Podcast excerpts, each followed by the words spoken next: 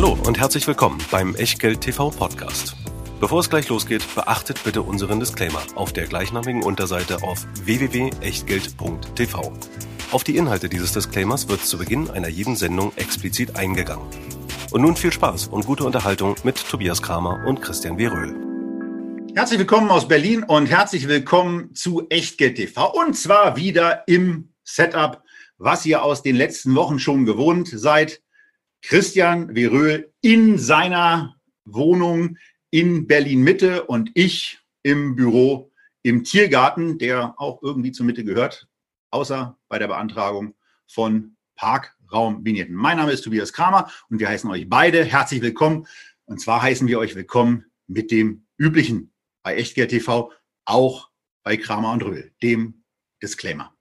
Hallo, natürlich auch von meiner Seite und wie in jeder Sendung wieder der Hinweis darauf, alles, was wir hier machen, ist keine Anlageberatung, keine Rechtsberatung, keine Steuerberatung, schon gar keine Aufforderung zum Kauf oder Verkauf von Wertpapieren, sondern wir servieren euch Meinungen und was ihr aus diesen Meinungen macht, oder eben nicht macht. Das ist ganz allein euch überlassen und liegt dementsprechend auch in eurer Verantwortung. Wir können dafür keine Haftung übernehmen, genauso wenig wie wir eine Gewähr übernehmen können für Richtigkeit und Vollständigkeit der Unterlagen, die ihr natürlich auch zu dieser Sendung wie immer in der Echtgeld TV Lounge findet. Und wenn ihr euch jetzt fragt, Echtgeld TV Lounge, was ist denn das? Nun ja, dann einfach www.echtgeldtv und dort einfach anmelden.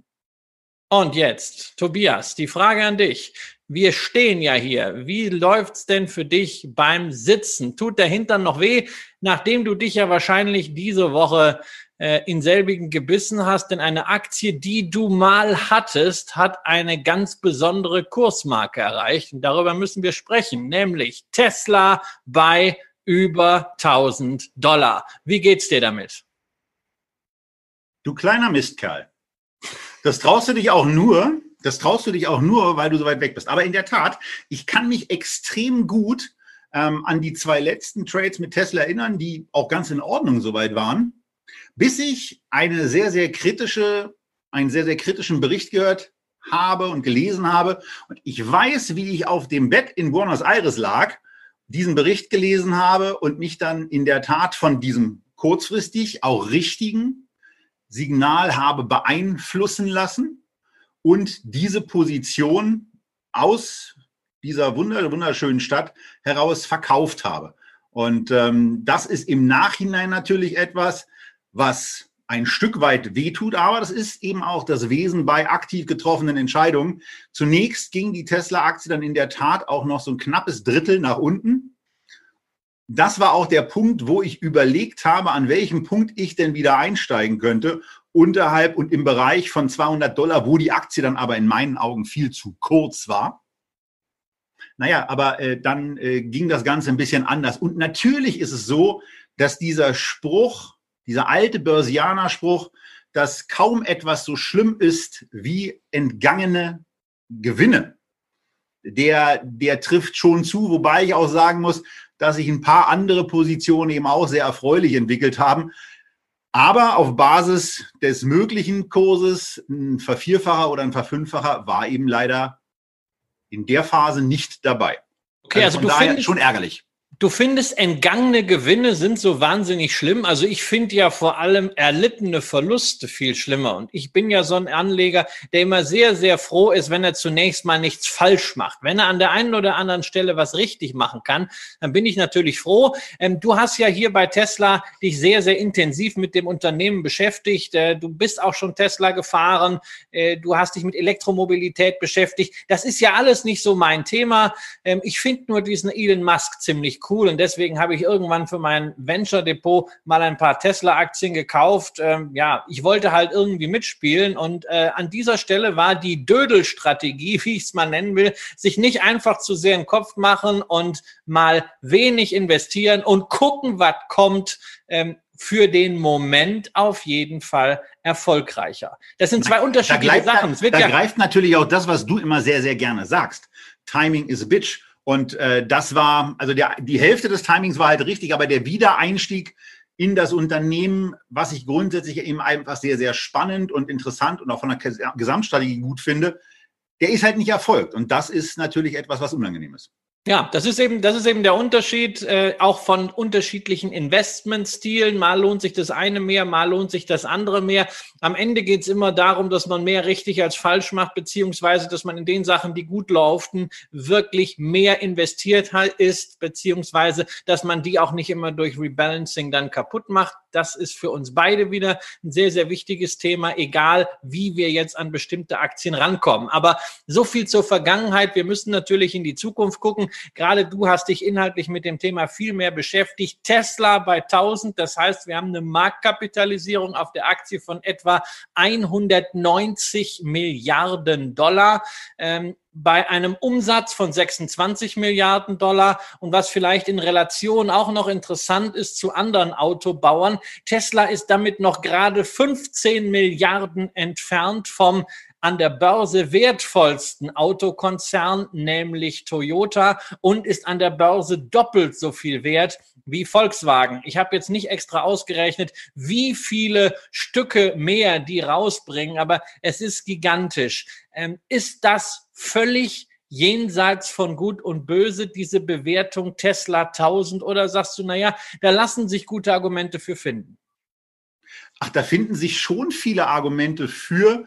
Und ähm, wenn sich da nicht ausreichend Argumente für finden ließen, dann wäre dieser Kurs ja auch nicht da. Man darf dabei nicht vergessen, dass dieser Kurs ja auch in einer Phase zustande gekommen ist, wo Unternehmenschef Elon Musk auch mal getwittert hat, dass die Aktie zu, zu teuer sei. Das gab einen kleinen Turn nach unten dann ganz kurz, aber er war der Aktie auch egal. Zum Thema Toyota, da kommt es wahrscheinlich im Moment ein bisschen darauf an, welche Statistiken man wälzt, denn was ich kürzlich gelesen habe, ist, dass Tesla auch Toyota mittlerweile ein- und überholt hat. Aber bei den Schwankungen, die dieser Wert eben auch hat, kann das eben auch eine tagesformabhängige Geschichte sein. Also von daher vielleicht nicht elementar und vielleicht auch nicht elementar entscheidend. Aber was wir hier eben haben, ist ein brachial weiterentwickeltes Geschäft. Natürlich zum einen mit den Autos, die man herstellt, wo aber eben auch viel mehr zugehört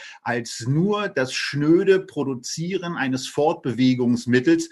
Und wir kommen damit, keine Angst, Christian, auch nicht in den Bereich der Religion oder der Religiosität rein, sondern Danke. wir sind einfach dabei, dass Tesla zum einen viel von der gesamten Fertigungsstrecke innehat, also die Akkus auch selber herstellt, damit für die Zukunft auch so weit gerüstet ist, auch anderen die eigenen Akkus bereitstellen zu können, wenn sie irgendwann anfangen, in den Bereich von Überkapazitäten zu kommen. Sie könnten das zumindest tun. Sie sind dadurch, dass sie seit Jahren die ganzen Sensoren in ihre Autos einbauen, sehr, sehr weit, was das Thema autonomes Fahren anbelangt. Auch das ist dann ein Softwareprodukt und Softwareprodukte können, wie wir ja aus verschiedenen anderen Sendungen, aus vielen anderen vorgestellten Unternehmen eben auch verkauft werden. Auf die komischen Dachziegel will ich jetzt gar nicht so intensiv äh, reingehen. Die gibt es aber eben auch noch. Also Dachziegel als Solaranlage. Und wer die USA wie wir beide und viele unserer Zuschauer bestimmt auch ja ein bisschen kennt, der weiß, dass es da extrem viele Einfamilienhäuser gibt. Da können auch nicht, da müssen nicht unbedingt diese ja immer etwas merkwürdig aussehenden Solaranlagen raufgeschraubt werden, sondern man kann mit Dachziegeln auch was ganz ähm, Hübsches herstellen und anrichten und auch dafür sorgen, dass dann die Sonne in die eigene Powerwall, dann sind wir wieder beim Akku geht und man sein Heim mit der Technologie von der übernommenen Solar City auch autonom betreiben kann. Also das ist eben viel, viel mehr als nur der Verkauf, der Vertrieb, die Produktion von Fahrzeugen, sondern es ist hier eben deutlich mehr. Und da kann eben auch an den verschiedenen Stellen Wachstum herkommen. Und genau dieses Wachstum wird eben offensichtlich von vielen Anlegern erwartet.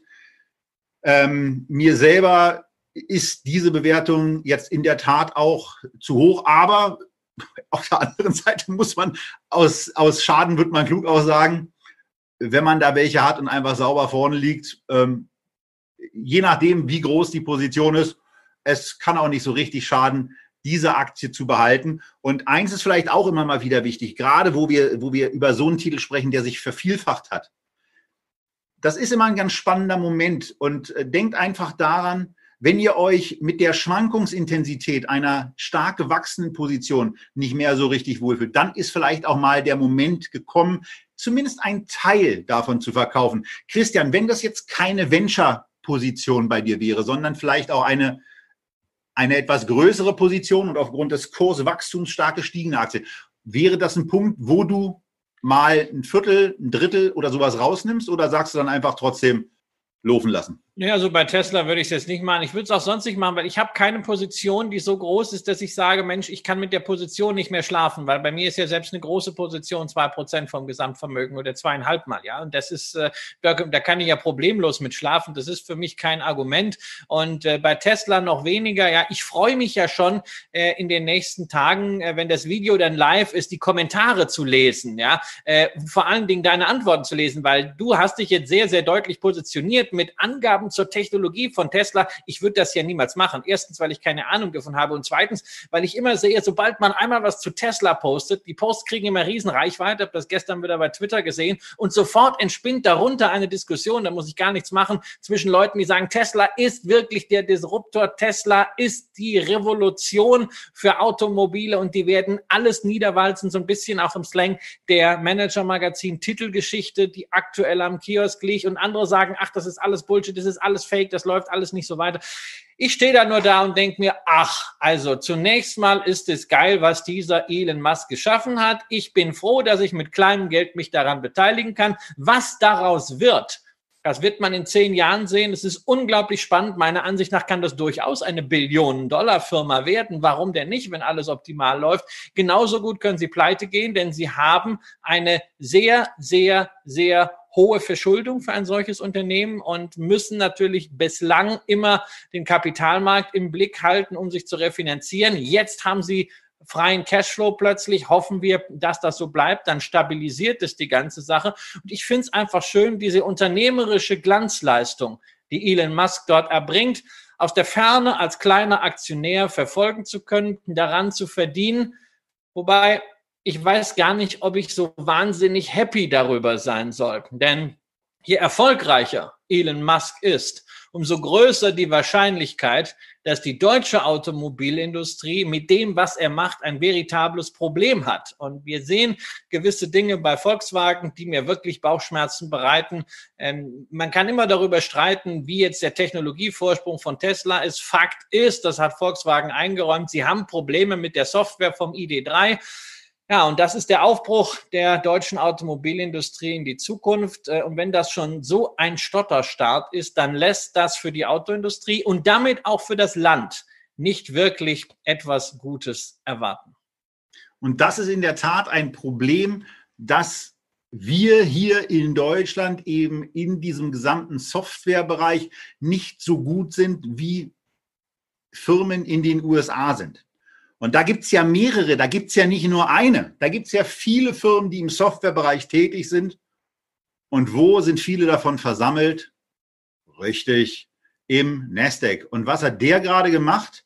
Der Nasdaq Composite, der hat nicht die 1000 geschafft. Christian, da geht's noch ein bisschen höher. Ja, da geht's noch ein bisschen höher. Der hat nämlich diese Woche zum ersten Mal die 10.000 übertroffen. Und weil es so schön ist, hat der kleine Bruder der Blue Chip Index das auch geschafft, der später gestartete Nasdaq 100 Index. Die sind also nicht so ganz vergleichbar. Ähm, seit 1971 gibt es diesen Index. Jetzt ist er erstmals fünfstellig gewesen muss man sagen, denn heute, wo wir diese Sendung äh, machen, geht es wieder gerade mal ein bisschen unter diese magische Marke, aber trotzdem der Blick auf dieses Technologiebarometer seit 1971 zeigt natürlich auch, was an Kraft an der Börse ist und was auch für Kraft hinter Wachstumswerten steht. Das ist fast ein halbes Jahrhundert. Insgesamt eine Rendite von 10% PA im Durchschnitt und eine Rendite, die man sich auch ersitzen musste mit guten Nerven, denn es gab eine ganze Reihe von kleinen und mittelschweren Einbrüchen und es gab sogar mehrere Fälle, in denen der Index weit mehr als 50 Prozent unter Wasser lag nicht nur zu Zeiten der New Economy, nicht nur zu Zeiten der Finanzkrise, sondern auch in den 70er Jahren, ganz am Anfang, als Technologie noch was ganz anderes war, eher der Abschied von der Lochkarte als heute das Internet und Hightech, ähm, als es auch Wachstumswerte noch in anderen Branchen viel stärker vertreten gab, als es heute ist. Ähm, da hatten wir auch schon mal einen kräftigen Rücksetzer, zeigt also, um dieses Potenzial von Wachstumswerten wirklich mitzunehmen, braucht man einen wirklich langen Atem und darf niemals in die Situation kommen, dass man plötzlich irgendwann unbedingt verkaufen muss. Und das ist ja etwas, was wir hier schon öfter auch gesagt haben. Es gibt also immer auch Elemente beim Investieren, wo auch wir taktisch vorgehen. Ich etwas öfter als Christian, aber wo wir eben auch immer sagen, wir haben auf jeden Fall Aktien und unsere Allokation ist da. Wie gesagt, in Abwärtsphasen gerade mit gelegentlich unterschiedlichen Ansätzen, aber ähm, da Christian nicht short geht und auch sein Portfolio nicht absichert, kann ich im Moment für uns beide sagen, dass wir beide pure long sind, eben mit den entsprechenden Allokationen und damit eben auch von den von der von der Erholung Christian an der Stelle stärker, ich aufgrund von bestehenden, noch bestehenden damals Positionen im Short-Bereich ein bisschen weniger, aber dann eben auch profitiert haben. Und deswegen ist eben auch dieses, dieses investiert sein so elementar wichtig, damit man dann eben auch bei Aufwärtsbewegungen mit dabei ist.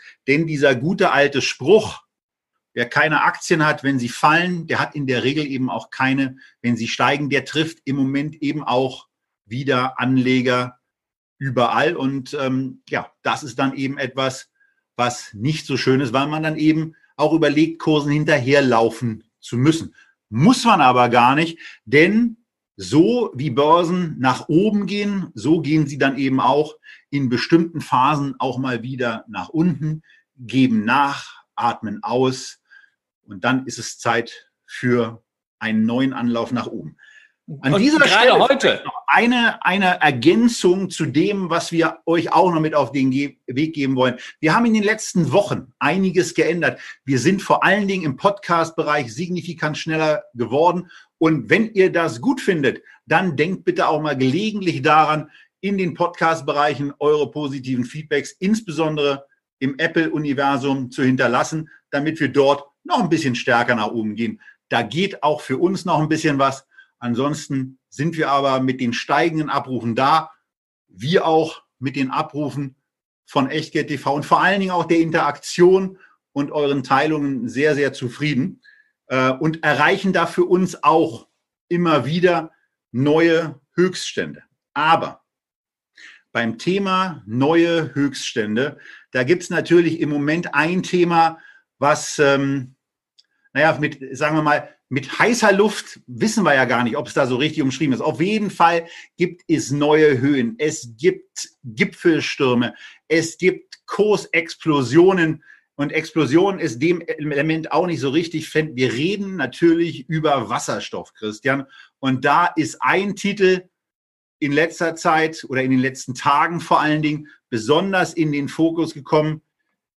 Ja, der auf jeden Fall mit starken Kurssteigerungen von sich reden gemacht hat. Ja, ein Unternehmen, das äh, mit Tesla insofern was zu tun hat, äh, weil es ja einen historischen Herrn Tesla gab. Und dieser Herr Tesla hieß mit Vornamen Nikola. Und so heißt dann auch dieses Unternehmen, das in den letzten Tagen äh, die, sagen wir mal, Nerven der Anleger elektrisiert hat, was neu an der Börse gestartet ist, die Nikola ein äh, Produzent, naja, noch nicht so wirklich, ein möchte gern Produzent, ein Visionär, ein Konzeptionär für Wasserstofftrucks. Und nachdem ich das gesehen habe, habe ich gedacht, Mensch, also seit Wochen, seit Monaten fragt ihr an und sagt, sagt doch mal was zu Wasserstoff, macht doch mal was. Und als ich das gesehen habe, diesen Nikola-Börsengang, habe ich gedacht, hey, jetzt können wir nicht mehr, jetzt müssen wir was dazu sagen. Ich habe ja gestern schon ein bisschen was erzählt dazu beim lieben Dietmar Deffner in der Börse am Abend beim Weltnachrichtensender. Aber hier haben wir ein bisschen mehr Zeit als die 4.30 Das müssen wir uns doch nochmal vornehmen, während bei mir im Hintergrund schon wieder der Alarm zur Charité ist. Alarm haben wir wirklich gesehen bei dieser Nikola, ein Unternehmen, was man lange schon irgendwie in Start-up-Magazinen, in E-Mobility-Artikeln verfolgen konnte, aber es war halt nicht börsennotiert. Und wenn man an die Börse gehen will, dann macht man normalerweise Roadshows, dann verpflichtet man Banken, dann schaut man, dass irgendjemand diese Aktien platziert, sprich, man macht ein IPO, man hat die ganz große Publicity, man nimmt natürlich auch gleich Kapital auf. Nikola hat sich für eine andere Variante entschieden, nämlich den Börsengang sozusagen durch die Hintertür. Man hat sich einfach in eine bereits notierte Börsenhülle, die ansonsten leer war, hineingeschlichen. Mantelbörsengang nennt man das oder Reverse IPO, umgekehrter Börsengang. Und in dieser Hülle ist die Aktie erst gerade mal seit ein paar Tagen. Und in diesen Tagen hat der Kurs sich von unter 30 auf zeitweise fast 100 erhöht. Das ist jetzt nichts Besonderes, dass eine neue Aktie an der Börse gleich mal richtig durchstartet. Aber es ist schon ein bisschen speziell, wenn man auf die Zahlen guckt von Nikola, denn da steht erstmal nichts auf der Umsatzseite. Die haben bislang viele Pläne, sie haben ein paar Reservierungen, sie haben Kooperationen natürlich auch mit anderen Unternehmen, die Anleger sehr gerne mögen. Nell beispielsweise aus Norwegen. Nur Umsatz ist eben nicht da. Dafür schon kräftig Börsenwert. 26 Milliarden Dollar Börsenwert haben die. Und nur, dass man das mal so einordnet, das entspricht dem Umsatz von Tesla in den letzten vier Quartalen. Und spätestens an der Stelle fühlte ich mich dann doch erinnert wieder an die Zeit von vor 20 Jahren, denn Tobias, Wasserstoff und Börse und Vervielfacher mit viel heißer Luft, die haben wir ja beide schon erlebt damals. Ja, was man, was man bei Nikola eben auch noch sagen kann, ist eine spektakulär gemachte Website. Ich habe eben mal ein bisschen so die ersten Impressionen davon schon eingeblendet. Was auch auffällt, ist, dass beim Chart eben auch schon vorher erstmal diese Bewegung in den Bereich der 30 da war. Äh, nun gut, da mag vielleicht jemand äh, etwas geahnt haben. Aber was auch richtig schön aussieht, ist die Porträtseite dieses Unternehmens auf Guru Focus. Guru Focus ist eine amerikanische Website, die Daten zusammenstellt und äh, übersichtlich macht. Und was eben Christian schon gesagt hat, naja, wenn da keine Daten, wenn da keine Umsätze, wenn da keine EBTAs, Gewinne, Verluste oder irgendwas da ist, dann kann da natürlich auch nichts stehen. Nur mal zum Vergleich, wie so ein Linde, ähm, über, wie so eine Linde-Übersicht aussieht, eine Aktie, die wir gleich noch besprechen werden. Aber in der Tat hat Christian eben schon gesagt, dass es das ja schon in der Vergangenheit gab. Und damit wollte er vor allen Dingen die Überleitung auch zu der Aktie machen, ja, die Ende der 90er, Anfang der Nullerjahre mitunter auch religiös verehrt, geachtet, behandelt, besprochen wurde, die, wie ihr an der Grafik, wenn ihr jetzt die Aufzeichnung seht, in den 90er Jahren und dann bis zum Peak Anfang 2000 3828 Prozent zugelegt hat. Naja, und dann hat sie mal 97 Prozent verloren. Dann ging es wieder ein bisschen nach oben. Dann hat sie nochmal 60 Prozent verloren. Und Christian, ich mache ja eine Rechnung ganz gerne. Ich zähle ganz gerne Halbierungen durch. Und ähm, ich habe dich da offensichtlich auf den Geschmack gebracht, weil als wir uns vorhin unterhalten haben, hast du gesagt, du hast auch immer durchgezählt und du bist auf einen sensationellen Halbierungswert ja. gekommen. Ja, also diese Aktie hat es tatsächlich von dem Hoch bei 132 bis zum absoluten Tief bei 59 Cent genau achtmal geschafft, sich zu halbieren. Ne? Das ist halt auch wieder so ein schönes Lehrstück für all diejenigen, die sagen, Mensch, die Aktie ist doch jetzt günstig, die muss ich doch kaufen, die hat sich doch schon halbiert. Ähm, vergesst die Deutsche Bank. Ja, Ballot Power ist eines der besten Beispiele dafür, wie ein Kurs abstürzen kann und zwar ohne dass das Unternehmen pleite geht. Das muss man ja auch sagen. Und ich kenne auch nicht so viele Unternehmen, ähm, zumindest nicht in dieser Größenordnung, die gleich zweimal in ihrer Börsenhistorie nicht nur Ten-Bagger, sondern Multi-Bagger waren. Damals, als wir angefangen haben, an der Börse zu arbeiten, Ballot Power, eine der heißesten Aktien, von 6 Dollar auf über 100 und dann nochmal jetzt vor wenigen Jahren von 60 Cent auf über 10. Und das sind beides Multibagger. Dummerweise funktionierte sowas nur, weil es in der Zwischenzeit mal um 99, irgendwas Prozent runterging. Ähm, aber das zeigt auch, also das ganze Thema Wasserstoff, auch wenn es für viele Anleger neu ist, weil sie damals noch nicht dabei waren. Das Thema Brennstoffzelle, das ist nicht so neu, das köchelt schon länger, das elektrisiert Anleger schon seit langer Zeit. Und man muss aber leider sagen, herausgekommen ist dabei sehr, sehr wenig bislang.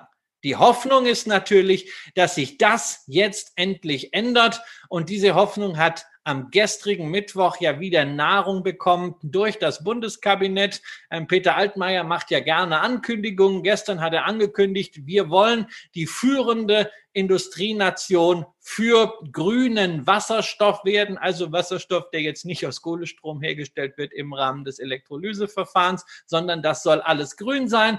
Das hat er mal wieder angekündigt. Er hat ja schon vieles angekündigt, aber er hat, wie man das in diesen Zeiten auch macht, gleich mal die Schatulle aufgemacht. Insgesamt neun Milliarden packt die Bundesregierung dafür aus, an Fördergeldern, an Forschungsgeldern. Nun ja, und wenn das ausgerollt wird, dann kann davon durchaus einiges in der deutschen Wirtschaft ankommen. Und damit kann man vielleicht zumindest ein bisschen was in Gang setzen, sodass wir nicht mehr, was zukünftige Mobilität angeht, 100 Prozent am E-Motor hängen. Ja, was, was, man bei, was man bei so einer Aktie wie Ballard Power eben immer auch nochmal in Erinnerung rufen muss, ist, also ich bin wirklich gespannt, was beim Thema Wasser, was beim Thema Wasserstoff, wo wir es, wo wir es ja nur anreißen, wie emotional es dann hier unten drunter werden wird, wenn es in die Kommentare reingeht, welche Formen der Ahnungslosigkeit wir uns vorwerfen lassen müssen. Sagen wir mal so, ich bin da ja schon ein paar Stahlbäder gewöhnt.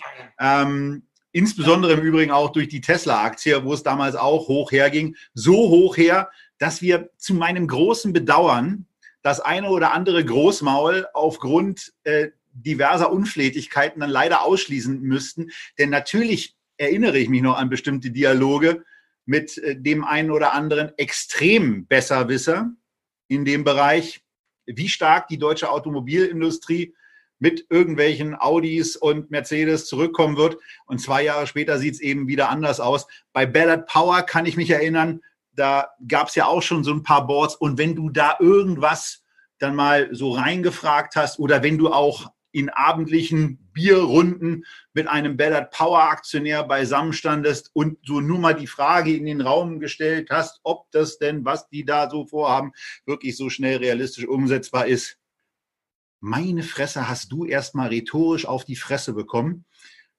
Der Aktionär hat dann später finanziell auf die Fresse bekommen. So gleicht sich das dann an irgendeiner Stelle aus. Und wir haben deswegen ähm, ein Unternehmen hier mal rausgenommen, was es schon ein bisschen länger gibt, was vielleicht auch nicht ganz so spektakulär unterwegs ist, wo das Echtgeld-TV-Porträt ein bisschen verrutscht aussieht, um das mal freundlich zu formulieren.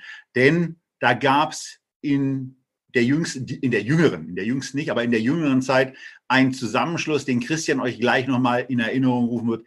Wir reden über die Linde, die Linde-Aktie, die im Moment mit einem KGV von ordentlich bewerteten 28,5 notiert, zwar mit einer 21,5er EBITDA-Marge unterwegs ist, aber wie gesagt, 28 ist ordentlich. Dennoch, wenn man in diesem Bereich wenn man in diesem Bereich aktiv sein will, ist es eben einer von nur wenigen Titeln, in die man investieren kann.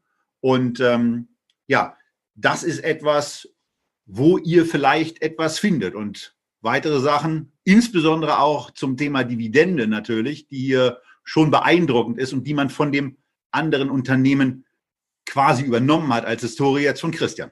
Ja, wir sollten natürlich zunächst auch nochmal darüber reden, wo kommt die Linde denn jetzt plötzlich auf einmal her? Ich meine, gerade haben wir noch über die heißen Geschichten gesprochen, über Tesla, dann über Nikola, dann über Ballot Power und jetzt kommst du plötzlich her mit einer Linde, einem DAX-Wert sozusagen dem langweiligsten, was man so mit an der Börse machen kann. Wo ist die Brücke? Nun ja, also ähm, viele wollen ja Milliarden Umsätze mit Wasserstoff machen. Linde macht es Bereich, eines der weltgrößten Unternehmen im Bereich Industriegase, die setzen schon jetzt zwei Milliarden mit Wasserstoff um und gehen natürlich davon aus, dass sie gerade auch von dem Paket der Bundesregierung durchaus das eine oder andere abhaben können. Dazu ist Linde ziemlich geschickt gewesen, was Investitionen in Wasserstofffirmen angeht. Eine der besten Aktien in diesem Bereich. Highflyer auch der wenigen Indizes, die es nur als Zertifikat, aber nicht als ETF bislang verbrieft gibt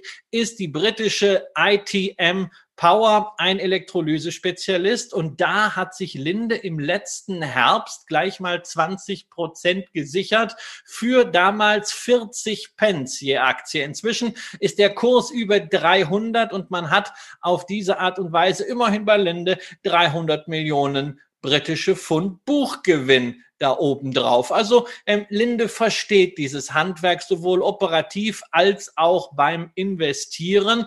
Und dazu kommt halt es ist noch eine ganze Menge anderes dabei als nur Wasserstoff, Linde, Industriegase. Das ist sozusagen die Champions League der Chemieindustrie, insbesondere was Margen angeht und was Stabilität angeht. Da sind langfristige Lieferverbindlichkeiten dahinter, Lieferverträge. Da brauchen auch die Kunden, insbesondere zum Beispiel im Healthcare-Bereich, diese Gaslieferung. Das heißt, das Geschäft ist viel planbarer, als man das häufig sieht bei Grundstoffindustrien und dementsprechend werden solche Unternehmen natürlich auch höher bewertet als beispielsweise jetzt eine BASF. Und für Anleger wie mich, die zum Thema Mobilität, Technologie, sei es Elektromotoren, Batterien oder Wasserstoff, nicht so ganz den Zugang haben.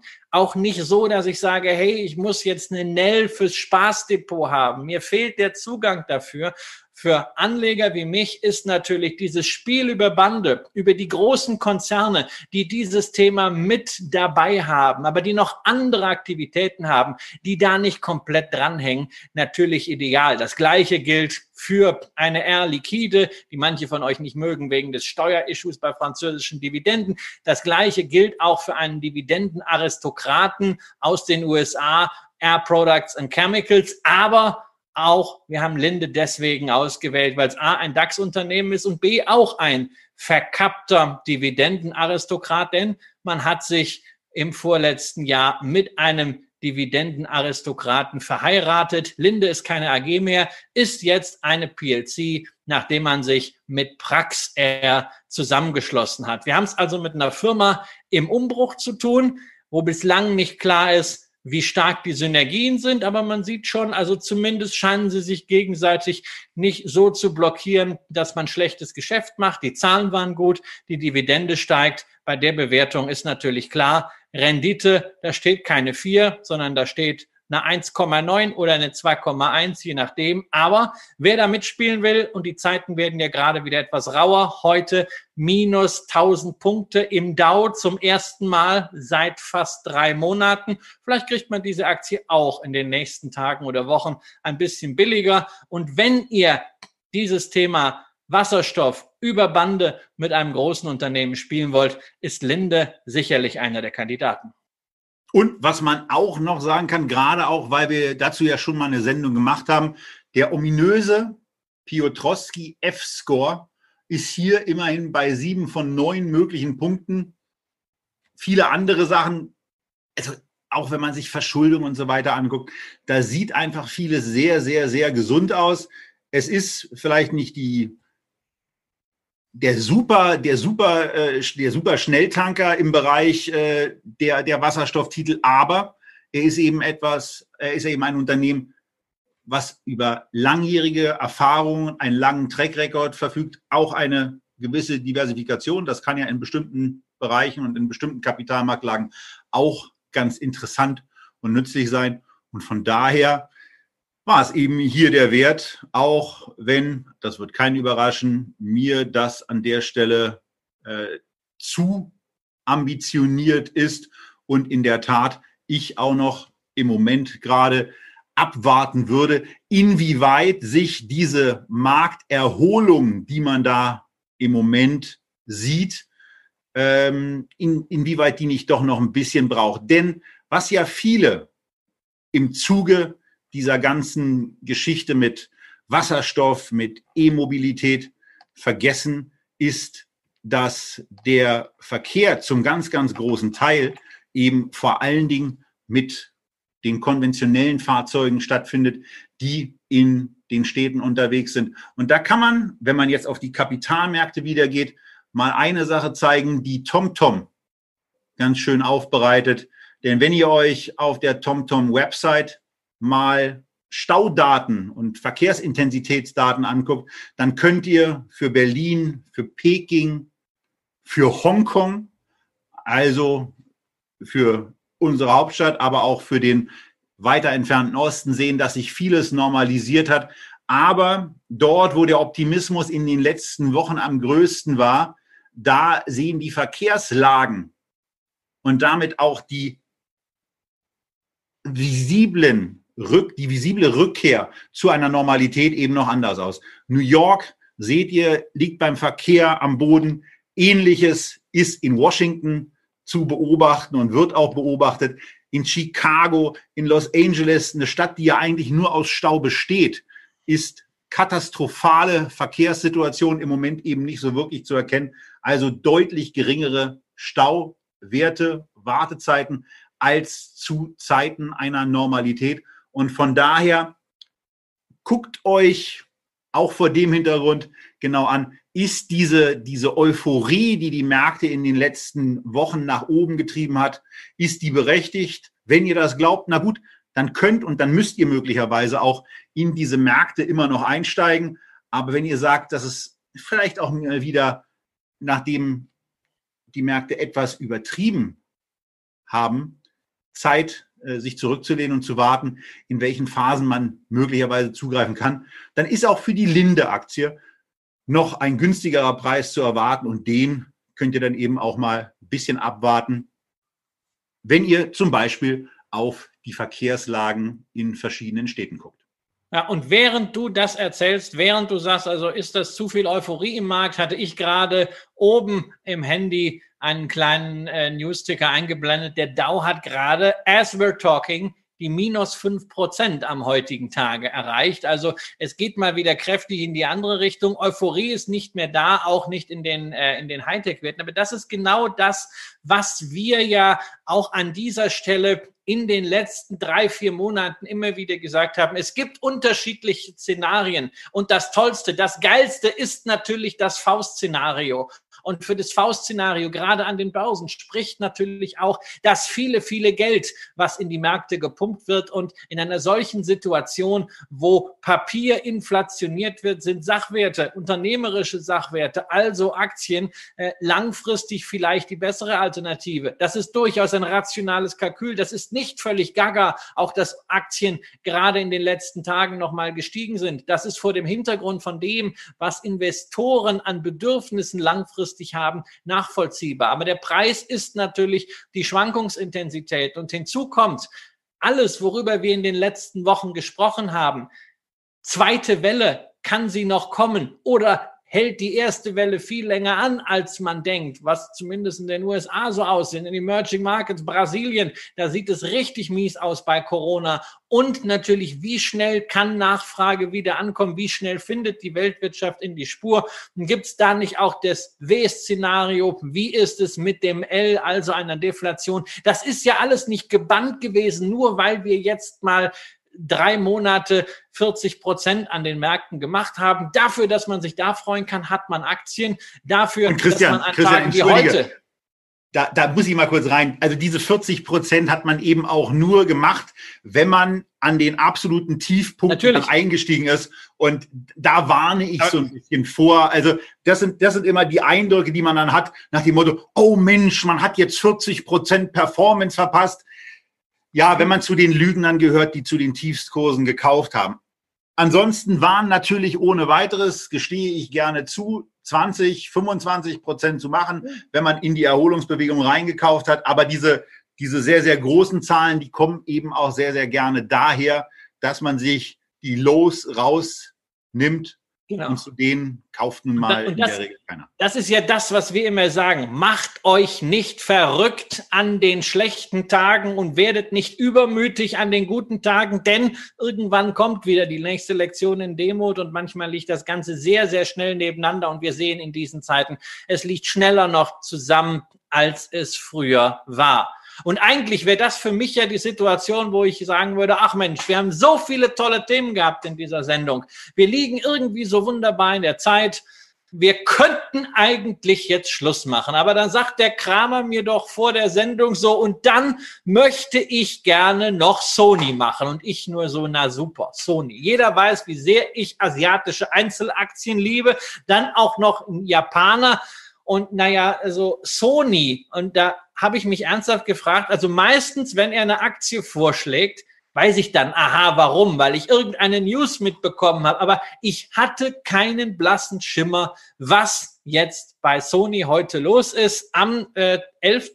Äh, Juni. Ähm, ihr wisst es wahrscheinlich alle. Tobias klärt mich jetzt nochmal in derselben Form auf, wie er mich vor zwei Stunden beim Vorgespräch darüber informiert hat.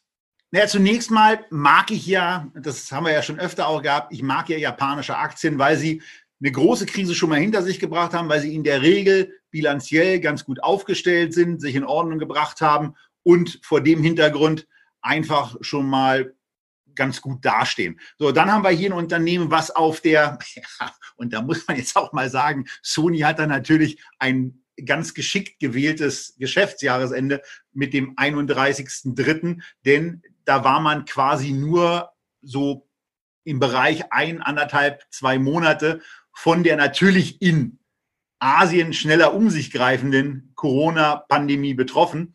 Aber es hat trotzdem dazu gereicht, dass man das Geschäftsjahr sehr, sehr gut abgeschlossen hat. Man hat es sogar sehr, so gut abgeschlossen, dass man Anfang Februar noch davon ausgegangen ist, ähm, dass, dass, man ein, dass man ein gutes Jahr auch äh, in, den, in den vorausliegenden zwölf Monaten erwartet. Naja, das hat man dann Anfang Mai korrigiert. Da war natürlich klar, dass Corona reinschlägt. Da war klar, dass man beim operativen Ertrag einen Rückgang von um die 30 Prozent erwartet, dass man deswegen auch nicht bereit und in der Lage ist, eine Ergebnisprognose abzugeben und äh, dass man vor allen Dingen aufgrund des sehr unklaren Konsumentenverhalten auch nicht sagen kann, wo es jetzt wirklich vernünftig weitergeht, weil man nicht weiß, die Weiterentwicklungen, die wir haben, werden die von den Verbrauchern überhaupt genommen? 5G hat weltweit Einzug, wird weltweit Einzug haben. Die Leute werden neue Telefone brauchen. Wenn sie dann zu den teuren High-Class-Geräten, die auch Sony anbietet, greifen, und für die Sony vor allen Dingen auch Technologien und Einzelelemente bereitstellt? Oder werden sie zu preiswerten Geräten greifen? Das weiß man alles nicht. Ein kleinen Lichtblick, den gab es, nämlich beim Netzwerk der Spielesparte, PlayStation Plus. Da sind die Zahlen in der Corona-Krise wie bei vielen anderen eben auch deutlich gestiegen, da man schon eine ganz gute Basis gelegt hatte, war das nur in Anführungsstrichen ein Drittel. Da sind jetzt 41,5 Millionen Menschen mit dabei.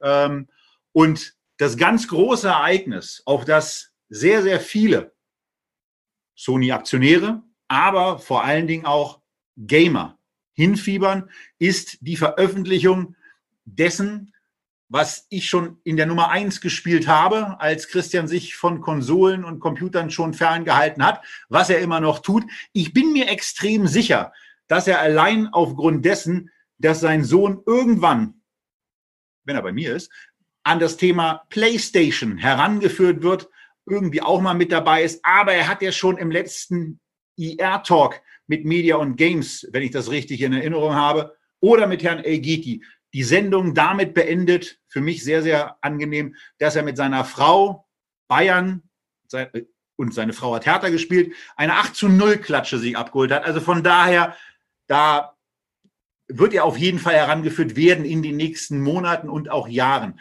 Was hier aber ganz wichtig ist, dass Sony mit der PlayStation 5 Ende des Jahres kommt und heute am 11.06. um 22 Uhr die Vorstellung dieser, dieses, dieser Konsole, auch der Grafikfähigkeiten machen wird. Und dadurch bin ich in der Tat heute darauf gekommen, dass es sich auch mal wieder lohnen könnte, diesen Titel, der ja mehr ist als nur PlayStation, anzuschauen. Und es ist eben in der Tat so, wenn wir bei Bewertungen sind, dann fällt eben auch hier auf, dass trotz dieses deutlichen Rückgangs beim Ergebnis, der in diesem Jahr jetzt ja auch in die Ergebnisschätzungen eingepreist ist, trotzdem ein okayes KGV ist, aber das Jahr 22 und 23 mit dann hoffentlich starken Verkäufen der PlayStation eben auch noch nicht so drin ist. Also von daher für mich in der Tat eine Aktie, die es sich jetzt auch lohnt, mal anzuschauen.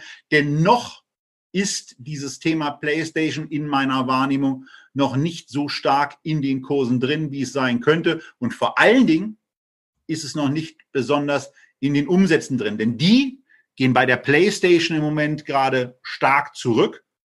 Und ähm, die Geräte werden mitunter schon verramscht. Also die PlayStation 4 Geräte. Bei der PS5 wird das sicherlich anders aussehen.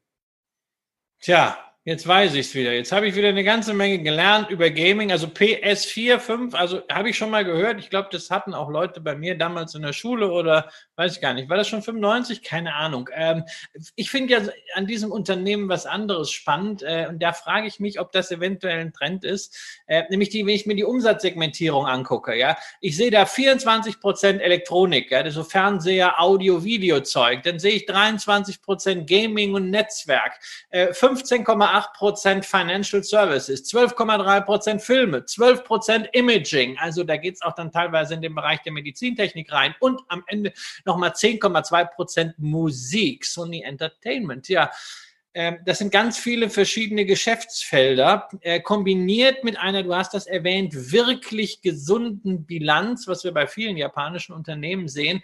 Ähm, sind diese Holding-Konstrukte vielleicht ähm, durch Corona wieder in einem anderen Licht. Man hat ja die letzten Jahre eigentlich damit verbracht, Konglomerate zu entzerren. Ähm, Siemens wollte nicht entzerrt werden, weshalb Joe Käser die Firma lieber gleich selbst filetiert hat, ähm, dem Kapitalmarkt hinterhergelaufen ist. Man erwartet nur noch immer das Feedback und das ist bislang einfach nicht da. Es sind keine Werte geschaffen. Ähm, könnte sein, dass es durch Corona dazu kommt, dass man diese Diversifikation innerhalb eines Unternehmens wieder stärker spielt, gerade mit Blick auf den Faktor, über den man ja momentan in jeder Beziehung stark spricht, Resilienz, Krisenfestigkeit. Glaubst du, dass dieses Modell, was wir ja bei vielen japanischen Unternehmen sehen, ähm, vielleicht wieder mehr Schule machen könnte? Oder ist das so ein japanisches Einzelthema? Ich stelle mir gerade vor, dass ich dir diese Frage stellen würde, da würdest du dein Gesicht verziehen und würdest sagen, och, weiß ich doch nicht, was da in der Zukunft kommt. Ist mir egal. Ich will die Aktie haben. Ähm, und das ist es dann. Ich finde, es ist ein klasse Unternehmen, was in der Tat diversifiziert aufgestellt ist. Ich habe kein Problem mit diversifizierten Unternehmen. Ich mag in der Tat japanische Aktien. Das ist ein absoluter Blue Chip, der so ist zu hoffen, mit einem absoluten Top-Produkt ins Weihnachtsgeschäft starten wird. Und selbst wenn, das ist ja bei diesen Gerätschaften auch schon vorgekommen, selbst wenn dieser Termin in irgendeiner Form gerissen wird, dann ist es ja vielleicht auch der Moment, nachzukaufen, eine zweite Position davon zu nehmen. Also, wenn euer Anbieter für Sparpläne diese Aktie mit anbietet, dann ist das vielleicht mal ein Titel, den man da einfach mit reinlegen kann. Auf dem aktuellen Niveau empfinde ich die Aktie als okay bewertet. Mit der Fantasie PlayStation 5 kann man da auch mal, ähm, ja, in der Tat sagen, die lege ich mir wirklich mal ins Depot. Und ähm, wenn es euch so geht, dass euch vielleicht noch der eine oder andere Depotwert fehlt, dann erlaubt uns am Ende dieser Sendung vielleicht noch einen Hinweis auf die zurückliegenden drei Sendungen. Denn da haben wir euch drei Unternehmen und drei Unternehmenschefs vorgestellt, Rolf Elgeti, von der deutschen Industrie Read AG, von der deutschen Konsum Read AG. Ja, wirklich zwei. Warum? Guckt in die Videos. Und Remco Westermann von Media und Games, einem etwas anderen Ansatz als Spieleanbieter, als Marktkonsolidierer und als Begleiter auf der gesamten Wegstrecke von in ein Spiel reinkommen, in ein Spiel vermarktet werden oder das Spiel zu vermarkten und auch mit dem Spieler entsprechend Geld zu verdienen. Das sind noch ein paar Sendungen, die wir in den letzten zehn Tagen live gestellt haben, mit denen ihr die drei Stunden die vor allen Dingen für euch als Live-Zuschauer jetzt noch zu überbrücken wären, wenn ihr die Sony-Übertragung um 22 Uhr schauen wollt, sehr, sehr gut zu machen sind. Dazu vielleicht noch das ein oder andere Kaltgetränk. Oder wenn ihr eben Live-Zuschauer seid, dann in der Tat gleich in die Echtgeld-TV-Lounge zu kommen. Für die, die das nicht können, weil sie noch nicht angemeldet sind, da hat Christian am Start schon gesagt, dann holt es mal nach. Und für die, die das auch nicht wollen, da sagen wir, das ist auch okay. Dann schaut euch die Videos weiterhin auf YouTube an oder ladet euch die Podcasts herunter. Vergesst eure Daumen, vergesst eure Beurteilung nicht und gerne vor allen Dingen auch mit dem einen oder anderen schriftlichen Statement. Christian, haben wir noch was vergessen? Und ich hätte ja gerne noch mit dir ein bisschen über Resilienz geplaudert. Das willst du nicht, das holen wir vielleicht nach. Also ich sage bei Sony sicherlich nicht, die Aktie will ich haben, findet aber sehr lustig, wie ein äh, Berliner versucht, rheinisch zu sprechen. Es ist lustig, es ist dir misslungen, aber ansonsten kann ich meinen, äh, äh, unseren Zuschauern nur alles Gute wünschen. Und wo wir im Rheinland sind, also ich freue mich, dieses Wochenende nach langer Zeit mal wieder äh, nach NRW zu kommen. Ähm, und insofern, also ich bin jetzt auch froh, wenn der heutige Tag sich dann so dem entspannteren Teil nähert äh, und insbesondere, weil es hier wieder richtig warm wird, bei mir äh, gleich auch einem nicht alkoholischen Kaltgetränk. In diesem Sinne von meiner Seite aus, bleibt gesund, werdet nicht übermütig, bleibt rational. Alles Gute. Bis zum nächsten Mal bei Echtgeld TV.